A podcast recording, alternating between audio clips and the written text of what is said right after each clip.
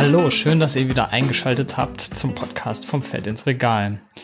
Wir haben heute einen ganz besonderen Gast per Telefon zugeschaltet, denn er war nämlich unter anderem der Exekutivdirektor des Umweltprogramms der Vereinten Nationen und auch Umweltminister unter der Regierung von Helmut Kohl. Ja, wir freuen uns sehr, Herrn Professor Dr. Klaus Töpfer hier in unserem Podcast begrüßen zu dürfen. Danke auf jeden Fall, dass Sie sich die Zeit genommen haben hier für unseren Podcast. Ähm, ich steige mal direkt ein mit einer eher persönlicheren Frage. Hören Sie eigentlich selber Podcast? Nein, ich bin äh, nicht allzu aktiv auf dem Gebiet unterwegs, aber man sorgt dafür, dass ich unterwegs bin, so wie Sie. Herzlichen Dank dafür. Sehr schön, ja. Ähm, naja, Ihre eigene Folge können Sie sich ja dann auf jeden Fall mal anhören und damit ein bisschen ins Podcast-Leben einsteigen. Aber ich würde vorschlagen, wir steigen direkt ein, denn Sie haben ja auch super viele interessante Stationen in Ihrem Lebenslauf.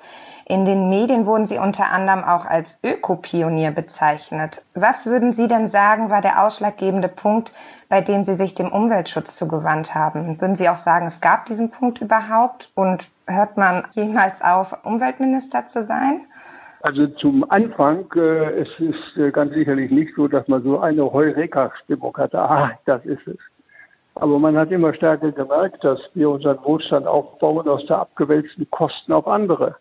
Wir zahlen nicht die vollen Kosten unseres Wohlstands, wir wälzen ihn ab auf kommende Generationen, etwa indem wir dann dort die Kosten für den Klimawandel zu zahlen haben. Wir wechseln wälzen ab auf andere Regionen, zahlen von uns. Arme Menschen werden noch ärmer durch unser Verhalten und wir wälzen es ab auf die Natur. Dies wurde immer deutlicher und es wurde immer deutlicher, dass wir nicht nur eine soziale Absicherung der Marktwirtschaft brauchen, sondern auch eine ökologische Absicherung. Deswegen war für mich der zentrale Punkt immer am Anfang, wir müssen dringend zu einer ökologischen und sozialen Marktwirtschaft kommen. Solange das nicht der Fall ist, versündigen wir uns einfach deswegen, weil wir auf Kosten anderer unseren Wohlstand genießen wollen.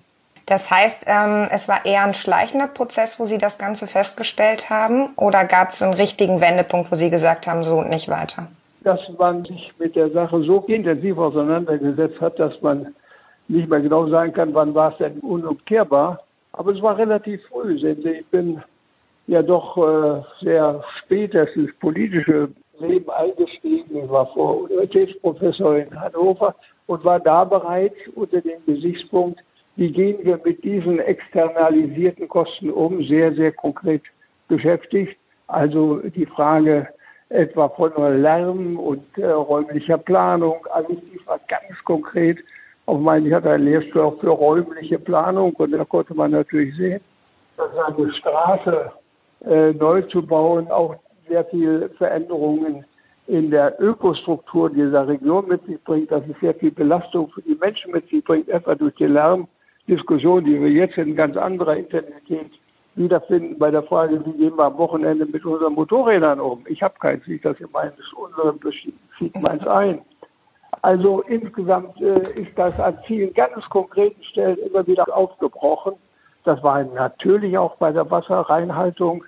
Ähm, viele glauben, ich wäre durch den Fluss, also durch den Rhein geschwommen, damals um zu belegen, dass er dann sauber ist. Das war nicht der Fall. Aber es war natürlich eine ganz massive Weckruf, wenn in Sandos eine Chemiefirma Probleme hat und dann die Fische im Rheinbauch oben schwimmen.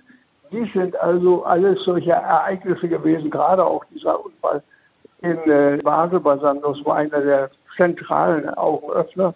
Aber auch die Frage, wie sehen unsere Wälder aus? Jetzt sehen sie noch schlimmer aus. Aber damals das Waldsterben vornehmlich durch SO2 verursacht.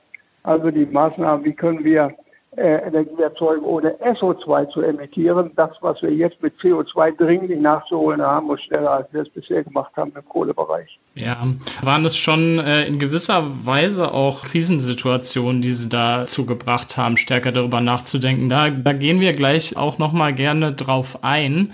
Ich würde sie jetzt aber auch gerne nochmal auf eine, sagen wir mal, übergeordnete Ebene nochmal stärker lenken. Und zwar hatte ich ja schon erwähnt, dass Sie Exekutivdirektor des Umweltprogramms der Vereinten Nationen waren. Haben Sie das Gefühl, dass sich auf so einer Ebene mehr erreichen lässt als auf einer nationalen Ebene? Und dann auch nochmal die Frage, wie sieht das denn heute aus in Zeiten von Bolsonaro oder einem Trump? Glauben Sie, dass dieser Trend nationalistischer oder protektionistisch eingestellter Machthaber so einer nachhaltigen Entwicklung eigentlich eher gegenübersteht? Das ist ganz eindeutig der Fall. Haben wir international immer gesagt, more and more things are beyond the capacity of any individual states. Die allermeisten Dinge gehen über die Leistungsfähigkeit eines einzelnen Staates hinaus, setzen aber diese auch voraus, dass sie geleistet werden im Einzelstaat. Also ich habe mhm. nicht gerne eine Gegenüberstellung entweder oder, sondern wir brauchen einzelstaatliche massive Maßnahmen, um damit auch gesamtbezogen voranzukommen. Wir wissen, dass Klimawandel eine globale Frage ist. Egal an welcher Stelle wir eine Tonne CO2 emittieren, sie haben dieselbe Wirkung fürs Klima. Also ist es wichtig, auch solche Techniken zu entwickeln, bei uns etwa, die an anderen Stellen auch genutzt werden können. Deswegen war das mein Saulus-Paulus-Erlebnis mit Blick auf die Kernenergie. Die Kernenergie ist keine globalisierungsfähige Technik, die keine fehlerfreundliche Technik ist, keine Veränderbarkeit es ist genau der Gegenteil davon. Ich bin ein großer, großer Anhänger von solchen äh, Philosophen wie äh, konstruktive Diskussion von Hans Albrecht, von äh, all denen, die also sagen, wir müssen immer und immer wieder dafür Sorge tragen, dass wir uns gewiss bleiben, dass wir Fehler machen und die müssen korrigiert werden können, ohne dass wir in eine Fahrtabhängigkeit hineinkommen und damit demokratischen Spielraum verlieren. Eine ganz zentrale Fragestellung, die der Umweltpolitik eben sehr viel mehr gibt als nur den Umweltbezug, sondern den gesellschaftlichen Bezug. Wie geht die Gesellschaft mit ihrer Entwicklung um? Wie kann sie dazu beitragen, dass sie tatsächlich auch in einem globalen Maßstab genutzt wird, weil sie auch zu Hause belegt worden ist? Das waren die großen Herausforderungen. Bis zum Ende hat keiner geglaubt, dass die Solar Energie einmal zu unter 2 Euro Cent pro Kilowattstunde geerntet werden kann. Kann sie aber. Ist durch technologischen Fortschritt gemacht worden. Ist Hermann Scheer und unser eins. Wir sind damals reingegangen. Und sie da, es war möglich. Am Anfang waren sie alle der Meinung, ist alles Blödsinn, kann man nicht machen. Kann man doch machen. Mhm. Kann, und das sind Aufgaben, die wir bei uns wenig brauchen, dass wir uns damit zufrieden geben, ach, wir haben ja nur zwei Prozent der CO2-Emissionen der Welt, wir können sowieso nichts machen, lass die anderen das tun. Nein, mhm. unsere Aufgabe als technologisch führendes Land ist, bei uns zu belegen, dass wir ohne CO2 einen hohen Wohlstand auch weiterhin energetisch absichern können und gleichzeitig damit Techniken haben, die auch woanders gemacht werden können. Solarenergie kann in Afrika besser gemacht werden. Aber ich kann nicht hingehen nach Afrika, wo ich acht Jahre gewesen bin und den Leuten sagen, pass mal auf, macht erneuerbare Energien, macht Solarenergie. Sagen, wie machen wir das denn? Ihr seid doch die technologisch Führenden, ihr seid weiter. Entwickelt diese Techniken und zeigt uns dann, wie das geht. Dann können wir auch, ohne dass wir unsere großen Vorräte in Afrika an fossilen Energien nutzen, ohne dass wir auf die blöde Idee kommen könnten, auf einmal Kernenergie da zu nutzen, dann haben wir Techniken verfügbar. Aber die müsst ihr mit uns zusammen entwickeln. Das waren ganz konkrete Fragen und die gehen ja genau in diese Frage der Kreisläufe hinein, die wir in den Lieferketten ja wiederfinden. Das heißt also, es braucht eigentlich gute Beispiele. Ne? Der Wandel muss, so wie Sie das beschrieben haben, eigentlich von unten nach oben passieren und nicht von oben irgendwas aufdiktiert werden, sozusagen, was dann andere Staaten umsetzen sollen, so wie ich ja. sie verstehe. Ich erinnere mich sehr genau an ein intensives Gespräch. Das Umweltprogramm der Vereinten Nationen hat seinen Hauptsitz in Nairobi in Kenia. Ich war schon acht, äh, acht Jahre lang in Afrika. Und da hatten wir eine Konferenz der afrikanischen Umweltminister, die Umweltministerin aus Südafrika, die auch für Energie zuständig war. Die haben zusammengesessen und sagte, ihr sagt uns immer nur, welche Energien wir nicht nehmen sollen. Wir sind nicht fossile Energien. Gut. Wir sollen nicht Kernenergie. Gut. Aber ihr müsst uns doch immer sagen, welche wir nehmen sollen. Sollen wir die nehmen, die ihr nicht macht, weil sie euch zu teuer ist? Weil wir die investiert haben da rein. Da kriegst du wirklich Argumentationsprobleme auf einmal. Also wir haben die verdammte Pflicht und Schuldigkeit, den Fehlern, die wir in der Vergangenheit gemacht haben, indem wir uns an der Frage der Emissionen von fossilen Energien nicht haben aufhalten lassen, die verstärkt zu nutzen, dass wir diese jetzt anderen ersparen und dafür brauchen wir gemeinsame technologische Weiterentwicklung und auch Verhaltensänderungen.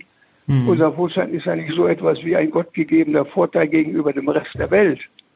Also wir müssen uns mal fragen, ist wirklich der Konsumzwang, ist er langsam eine Konsumbulomie, eine, eine Fresssucht nach Wohlstand in einem ökonomischen Bereich?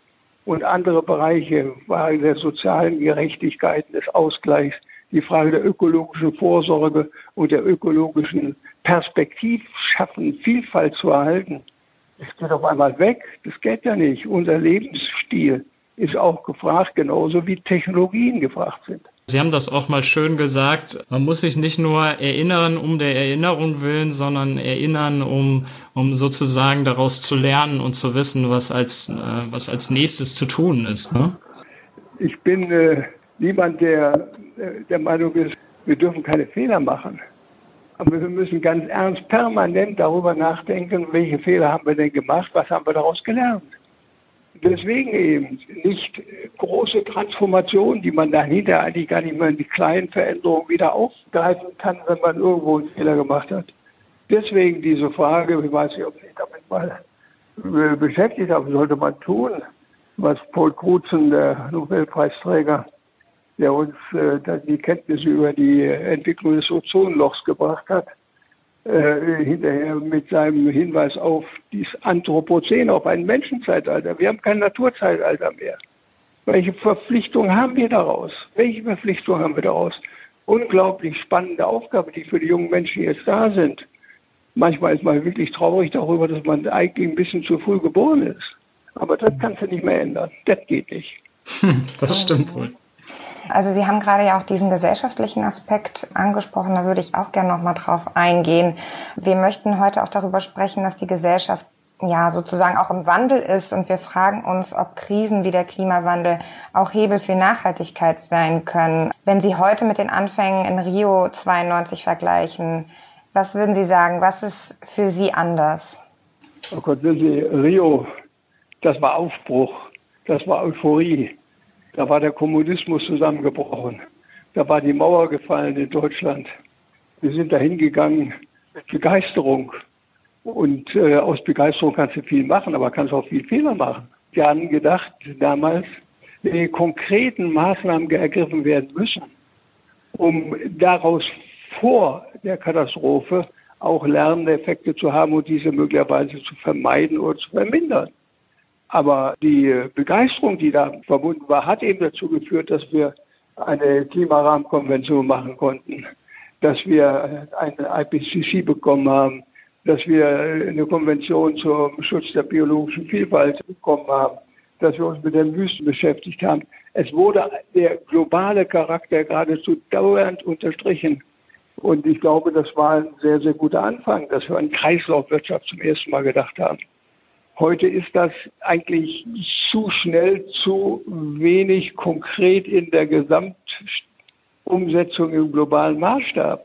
Solche Leute wie Trump und äh, Bolsonaro oder gibt eine ganze Reihe mehr, zeigen eben nicht mehr die Kraft einer demokratischen Entwicklung, sondern das ist eine Kraft von äh, eigenständigen äh, Überlegungen, die mit äh, wissenschaftlicher Basis kaum noch verbunden ist. Wobei ich auch der Meinung bin, Wissenschaft und äh, Umwelt und politischen Entscheidungen ist eine ganz, ganz sensible Aufgabestellung. Es reicht nicht, wenn wir sagen, folgt der Wissenschaft. Jede Wissenschaft hat immer in sich die Veränderung angelegt. Das muss man immer und immer wieder unterliegen, ja. Dass nicht Wahrheit erzeugt wird, sondern bisher nicht widerlegte Tatsachen aufgegriffen und zu Gesetzmäßigkeiten weitergeformt werden können. Also ich bin sehr der Überzeugung, dass wir wissenschaftlich basiert, aber offen sein müssen für eine solche weitere äh, Perspektive. Und das ist ja Gott sei Dank der Fall. Ich habe bei dem Beispiel der Solarenergie gesagt, als wir damit anfingen, haben wir für den Kilowattstunde Solarstrom fast einen Euro bezahlt. Wie gesagt, jetzt bezahlen Sie im Sonnengürtel der Welt unter zwei Euro Cent billiger als alles andere, was Sie haben können. Das sind Dimensionen wissenschaftlicher Entwicklungen. Und wenn du am Anfang sagst, aber es ist ja viel zu teuer, dann kannst du sagen, noch viel zu teuer. Forsche, entwickle, geh rein, denk dir was aus. Was haben wir jetzt alles wieder als neue Möglichkeit wirklich realistisch betrachtet in der Frage, können wir nicht mit Wasserstoff sehr viel schneller und sehr viel auch äh, perspektivisch abgesichert CO2-freie Energie herstellen oder nutzen? Kann man, ja. Wir können sogar speichern. Wir wissen, dass dies alles jetzt möglich geworden ist, dadurch, dass einer mal angefangen hat, bei einem Euro pro Kilowattstunde Solar und gesagt hat, du, das geht doch. Sehen Sie, diese Dynamik, die wir auch und gerade in Demokratien entwickeln, die müssen genutzt werden. Und die gehen mir verloren. Die Dynamik äh, wird durch Fake äh, News und anderes abgedeckt. Ich möchte gerne diese Dynamik, die sich speist aus der kritischen Betrachtung des bisher als richtig angesehenen, die möchte ich gerne weiterführen, geführt sehen. Da möchte ich gerne mit dazu beitragen, dass wir sagen, das ist nicht jetzt abgeschlossen, da brauchen wir uns nicht mehr darum zu kümmern. Ich bin ganz sicher, dass die Generation ihres Alters und ihrer Nachfolger mit Sicherheit einen völlig neuen Zugang auch haben wird, wie man sowas wie Wasserstoff mit äh, hervorragenden Möglichkeiten nutzen kann, dass man Kreisläufe macht, Wasserstoff erzeugt und gleichzeitig äh, durch die Spaltung von C und H auch äh, elementaren Kohlenstoff, den Kohlenstoff wieder nutzen kann. Wir brauchen überall die Kreisläufe. Nachhaltigkeit heißt für mich immer, denke nicht linear, sondern denke im Kreislauf. Produziere nicht Abfall, sondern wenn überhaupt dann, wie es noch in der DDR hieß, Abprodukte. Wie können wir das, was wir bisher wegwerfen, sinnvoll so entwickeln, dass wir sie wieder nutzen können? fantastische Möglichkeiten, die alle noch nicht gedacht worden sind, weil sie nicht gedacht werden mussten. Jetzt werden sie zu denken sein. Sie werden zunehmend auch eine reale Basis haben, siehe Wasserstoff im äh, Programm der äh, EU und auch der Bundesregierung natürlich für den Kampf gegen die Folgen der Corona-Pandemie. Alles dies ist eine Herausforderung, die wir solchen Menschen wie Herrn Trump, der immer noch der Meinung ist, Kohle kannst du ohne Schwierigkeiten verbrennen. Der kannst du ohne weiteres äh, nicht mehr verlangen, dass der auch nur im Ansatz da hinein denkt. Genauso wenig wie Herr Bolsonaro, um nur bei den beiden zu bleiben. Ich warne etwas davor zu meinen, das hätten wir dann. Gehen wir mal in andere Länder hinein, gehen wir mal selbst in Länder der EU. Wir haben die Diskussion in Polen, wir haben die Diskussion in Ungarn, wir haben die Diskussion natürlich auch mit unseren östlichen Nachbarn, mit den Russen. Äh, wir beziehen gegenwärtig für 30 Milliarden Euro Kohlenwasserstoffe aus, aus Russland in unseren Markt hinein. Wie können wir auf dieser Basis aufbauend auch mit Russland Partnerschaften haben, ohne dass wir CO2-Probleme damit in Kauf nehmen? Das sind die Herausforderungen, die vor uns liegen. Sie haben ja jetzt vor allem von dieser globalen Ebene gesprochen und auch die Vernetzung, beispielsweise auch durch Globalisierung.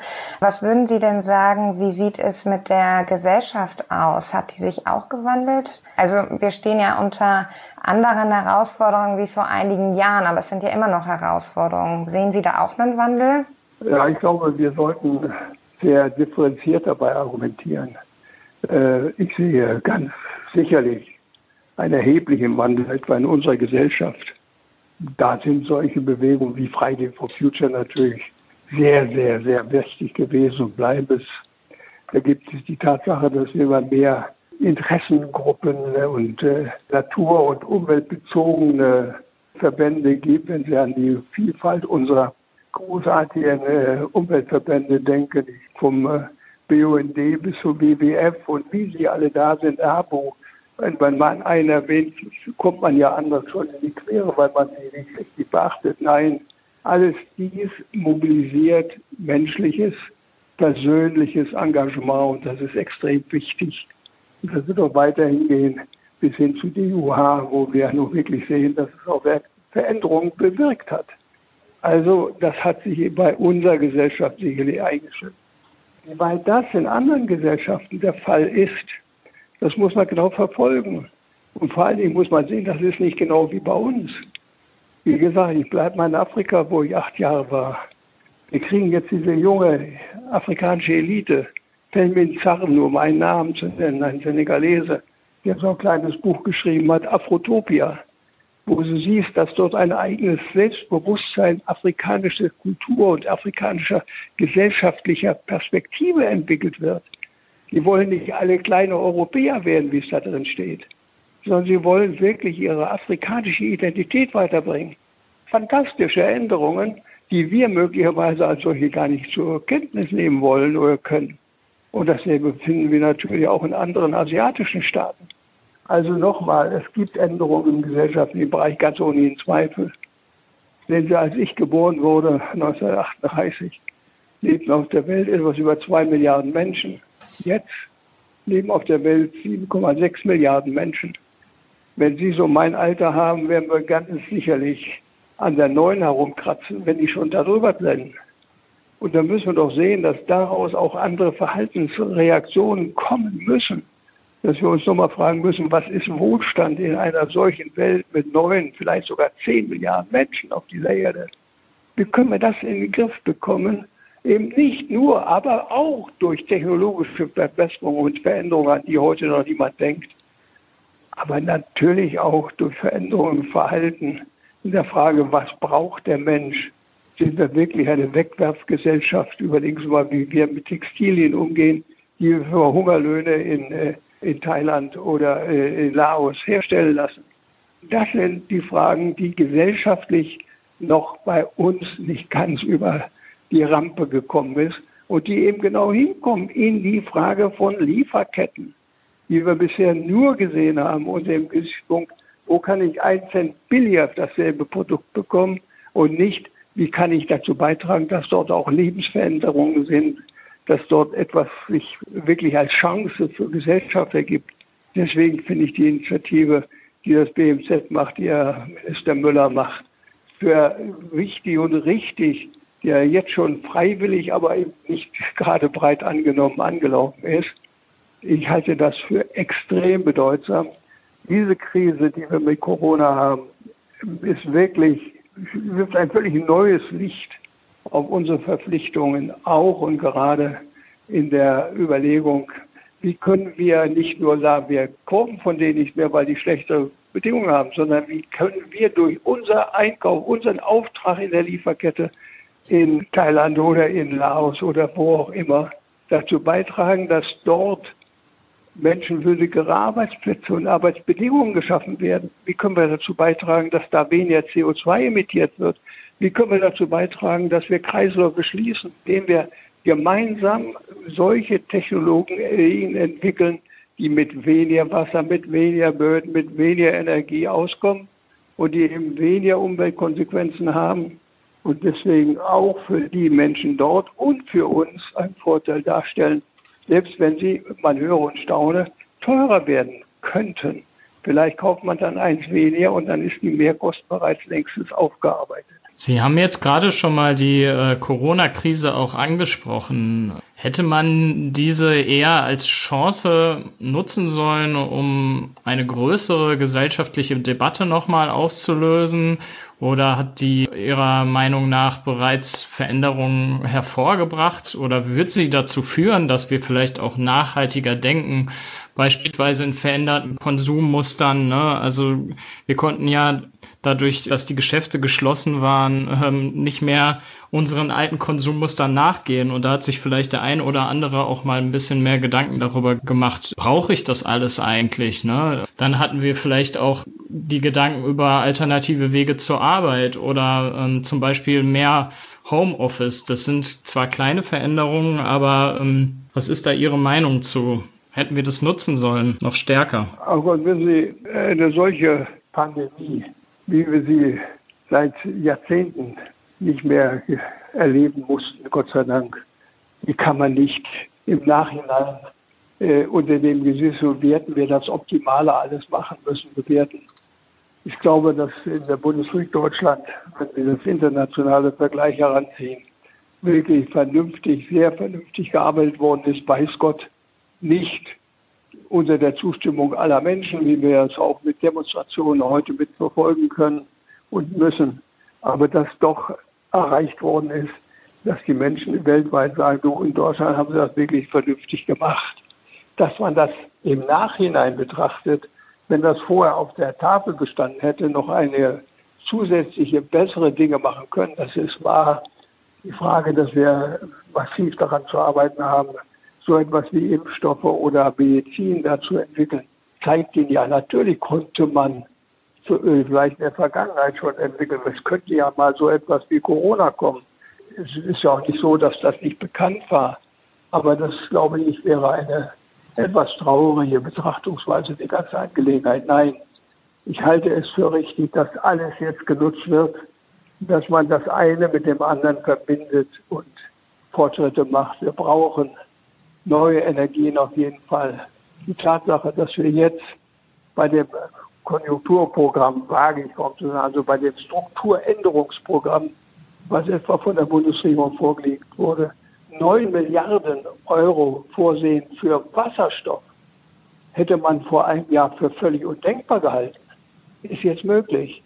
Wir sehen das vor allem, dass eine völlig neue Dimension äh, von Energieerzeugung, Energiespeicherung, Energienutzung möglich wird, die Arbeitsplätze schafft, die Sicherheit bringt und gleichzeitig einen nicht unerheblichen Beitrag dazu leistet, dass andere Probleme, etwa der Klimawandel, mit angegangen werden. Also beides zusammen ist ein Beispiel darin zu sehen. Wir werden dasselbe sehen international in der Frage, wie gehen wir mit Böden um. Hier bei dem Institut, das ich mitleite, haben wir gerade die Bödenfrage ganz in den Vordergrund gestellt. Wir verlieren massiv an Böden, an ackerbaren Böden. Und wir wissen, dass wir, wenn wir acht, neun Milliarden Menschen ernähren müssen, brauchen wir Böden. Wie kommen wir da weiter? Welche Möglichkeiten auch synthetischer Herstellungen werden wir mit sehen, welche Veränderungen in unserer Nahrungskette ist zwingend notwendig. Alles dies also ist im Umsetzprozess eine, ausgelöst worden durch die Corona-Krise. Also es ist eigentlich so, dass wir da Corona machen und das alles andere vergessen. Ich glaube, das wäre nicht äh, der Realität entsprechend, dass man alles noch intensiver hätte machen können.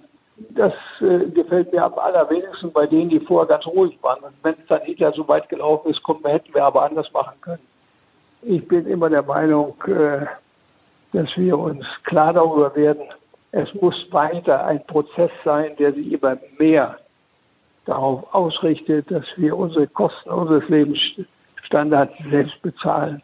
Es muss ein Lebensstil werden, der auch tatsächlich zukunftsfähig ist, in dem Sinne, dass es für viele andere Menschen auch Perspektiven gibt. Wir können nicht davon ausgehen, dass wir zwischen äh, Europa und Afrika eine große Mauer bauen. Auf der einen Seite ist die Not und das Elend und die Menschen hungern, und auf der anderen Seite leben wir im Überfluss. Das wird nicht klappen. Deswegen bin ich sehr der Überzeugung, das ist eine Daueraufgabe und nicht eine Frage, hätten wir früher, sondern was können wir jetzt noch weitermachen. Ich würde auch gerne nochmal auf den Punkt eingehen, den Sie vorhin genannt haben. Sie haben diese globalen Lieferketten auch erwähnt und das ist ja in unserem Programm auch ein Thema. Wir arbeiten ja viel zu nachhaltigen Agrarlieferketten und wir möchten natürlich auch irgendwie auf die menschenunwürdigen Bedingungen eingehen und die Lebensweisen, die die Menschen am Anfang der Produktionskette auch haben. Wir hatten ja auch schon gesprochen, dass ein gesellschaftlicher Wandel zwar sichtbar ist zu mehr Nachhaltigkeit, aber mich würde hier besonders interessieren, wenn Sie jeden Einzelnen erreichen könnten in unserer Gesellschaft, was würden Sie denen mitgeben, was, was jeder Einzelne tun kann für mehr Nachhaltigkeit und, sage ich mal, eine bessere Welt? Ich gehe mal von uns aus. Mhm, bei ja. uns muss man erstmal fragen, ist bei der Erzeugung dessen, was ich jetzt hier konsumiere, welcher Abfall entstanden? Welcher Abfall, flüssiger Form, fester Form, gasförmiger Form. Was belastet also die Umwelt? Ist das eingebunden oder nicht eingebunden? Da werden Sie auch ganz interessante Unterschiede kommen. Wenn Sie einmal fragen, wie sieht es mit unserem Einzelhandel aus? Wenn Sie heute ins Einzelhandelsgeschäft gehen, oder eine Bäckerei da drin, so wird bis zur letzten Minute dort frisches Brot angeboten, wissend, dass das nicht alles verkauft wird. Wie kriegen wir das eigentlich in den Griff? Wie denkt der Mensch mit, dass er Verständnis dafür hat, sagt, wenn ich frische Brötchen will, kann ich abends um 19 Uhr nicht hingehen, denn die Wahrscheinlichkeit, dass viel da kommt, ist gering und wir produzieren eigentlich den Abfall, den wir gerade vermeiden wollen. Wenn wir sehen, dass wir mit Selbstbedienung natürlich extrem viel Verpackung erzeugen, dann ist das der nächste Beispielfall, ganz konkret. Jede Selbstbedienungsgeschäft ersetzt menschliche Arbeitskraft durch Verpackung. Verpackung hat natürlich auch andere Funktionen noch. Information, kannst was draufdrucken und was weiß ich. Aber es ist eine ganz konkrete Maßnahme, dass mir sage, Leute, ich gehe mit meinem eigenen kleinen äh, Einkaufsnetz hin und sage, ich möchte nicht diesen Plastikkarton mitnehmen. Ich möchte das hier ausgeschüttet hier drin haben. Also äh, ich will mich wenig als Beispiel, äh, aber ich gehe natürlich heute nicht mehr ins Geschäft, ohne dass ich so ein Netz dabei habe und mir frage, was kann ich denn aus dem, was hier vorgepackt alles da ist, mal wieder zeigen, dass es andersrum auch geht. Und ich sehe, dass es zunehmend auch wieder freie Ware gibt, die nicht verpackt ist. Nur ein konkretes Beispiel wieder dazu. Ich würde Ihnen vor allen Dingen auch hinterher sagen, was passiert denn mit dem Rest? Wir haben einen massiven Wegwerf von Lebensmitteln in Deutschland. Stellen Sie mal vor, wir könnten das halbieren, was das für ein Gewinn an Ressourcen wäre. Wir sind sicherlich näher an 10 Millionen Tonnen weggeworfene Lebensmittel im Jahr in Deutschland als an einer Million Tonnen. Alles das sind Dinge, die man sich als Konsument sehr genau fragen muss. Ich kann mich fragen, wenn ich eine Hose kaufe, wo ist die denn hergestellt worden? Muss ich wirklich eine haben, die sich nur, nur unter, naja, fragen wir mal, fragwürdigen Arbeitsbedingungen irgendwo in Asien herstellen lässt? Können wir nicht dazu beitragen, dass wir sagen, nein, nein, wir wollen auch wissen, was ist denn in der Vorlieferkette damit verbunden gewesen? Welche CO2-Emissionen, welche Belastung von Menschen sind damit verbunden? Das sind doch keine, wenn Sie so wollen, äh, abartigen Fragestellungen. Interessiert uns doch alles. Wir haben Internet, wir haben alle Informationsstränge. Warum können wir das nicht verstärkt machen und zur Grundlage unserer Entscheidungen? Was meinen Sie, wie schnell die Produktion sich verändert? wenn auf einmal gemerkt wird, du, die Leute achten da drauf und die gucken hin und sagen, das nicht, das ist mir nicht den Lebensbedingungen der Menschen dort entsprechend hergestellt worden und für unsere Umweltprobleme global eine zusätzliche Belastung. Lass es liegen. Also gibt es da im Kaufverhalten extrem vieles. Es gibt sehr, sehr vieles in unserer Kultur, den wir durch bessere Informationen, die heute durch äh, die elektronische Datenverarbeitung ja verfügbar sind, entsprechen können und dass wir das mit unseren Konsumentscheidungen mitsteuern können. Lassen Sie mich äh, nochmal zum Abschluss vielleicht, wenn Sie erlauben, eine persönlichere Frage stellen. Sie hatten ja auch ähm, beispielsweise Bewegungen wie Fridays for Future angesprochen. Sie hatten angesprochen, dass ähm, gerade in der jungen Generation vielleicht auch der Wandel passiert. Wie gehen denn eigentlich Ihre Kinder oder Enkelkinder mit den Herausforderungen um, die jetzt so vor uns stehen? Die Knappheit von Ressourcen, den Klimawandel.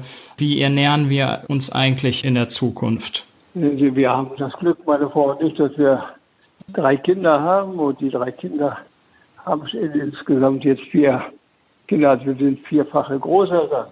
Die Enkelkinder wachsen genau jetzt in diese Größenordnung hinein. Und natürlich fragen die, was sie denn dort zu essen bekommen, was sie denn dort anziehen, wie sich so etwas darstellt. Sie sind sehr bewusst, sie sprechen in der Schule, sie sprechen in ihrem Freundeskreis, glaube ich, jedenfalls wird mir das so signalisiert, ich stehe ja nicht dabei. Und manchmal kann man ja auch nicht ganz ausschließen, dass auch die Enkelkinder klug, wie sie nun mal sind, sein, so der Opa, der ist vom Umweltbereich, da musste was Nettes sagen. Will ich gar nicht unterstellen. Sie sind ganz ehrlich und ganz lieb. Aber dass Sie natürlich dieses als eine zentrale Fragestellung sehen, dass Sie sehen, dass Menschen unterwegs sind als Flüchtlinge, weil sie keine Ernährungsgrundlage zu Hause mehr haben, weil sie nicht mehr friedlich miteinander leben können, dass wir uns daraus herausgefordert sehen. Wie gehen wir damit um? Dass Sie ein Gefühl dafür haben, dass Menschen zu uns kommen, die uns genauso auf gleich sind wie das, was wir andersrum auch für sie sind. Ich finde das wirklich wichtig, dass unsere Kinder und Enkelkinder gute Bekannte und Freunde haben, die in einer ganz anderen Region äh, geboren worden sind, die bei uns sich weiterentwickeln, die uns helfen, auch Wohlstand und Stabilität in die Zukunft hineinzutragen. Alles das ist natürlich eben auch meiner Familie im breitesten Sinne meiner Sippe, wenn Sie so wollen, gut vertreten. Könnte man auch noch besser machen, bis hin zum Opa, der könnte eigentlich auch noch ein bisschen mehr dabei tun. Aber wir sehen ja, es ist auch gut, wenn man sagt, nicht ich bin das Vorbild, sondern ich bin auch einer, der sie dauernd weiter verbessern kann und verbessern muss, damit auch wirklich viele Menschen auf dieser Erde friedlich und in wirklich vernünftigen Lebensbedingungen in die Zukunft blicken können. Das ist doch ein wirklich schönes Stichwort. Also wir können uns immer auch noch weiter verbessern und müssen auf uns selbst immer schauen und unser Handeln auch immer ähm, hinterfragen. Ja, dann würde ich sagen, kommen wir jetzt zum Abschluss des Podcasts. Ich danke Ihnen vielmals für Ihre Zeit, Herr Töpfer. Es war wirklich sehr interessant. Wir haben ja den Sprung von der Vergangenheit in die Zukunft sozusagen gemacht. Ja, war wirklich sehr interessant, mit Ihnen zu sprechen. Vielen Dank. Ja, war mir eine Freude. Alles Gute und seien Sie erfolgreich mit Ihrer Arbeit. Ja, und wenn euch der Podcast gefällt, abonniert uns gerne und schaltet bei der nächsten Folge gerne wieder ein.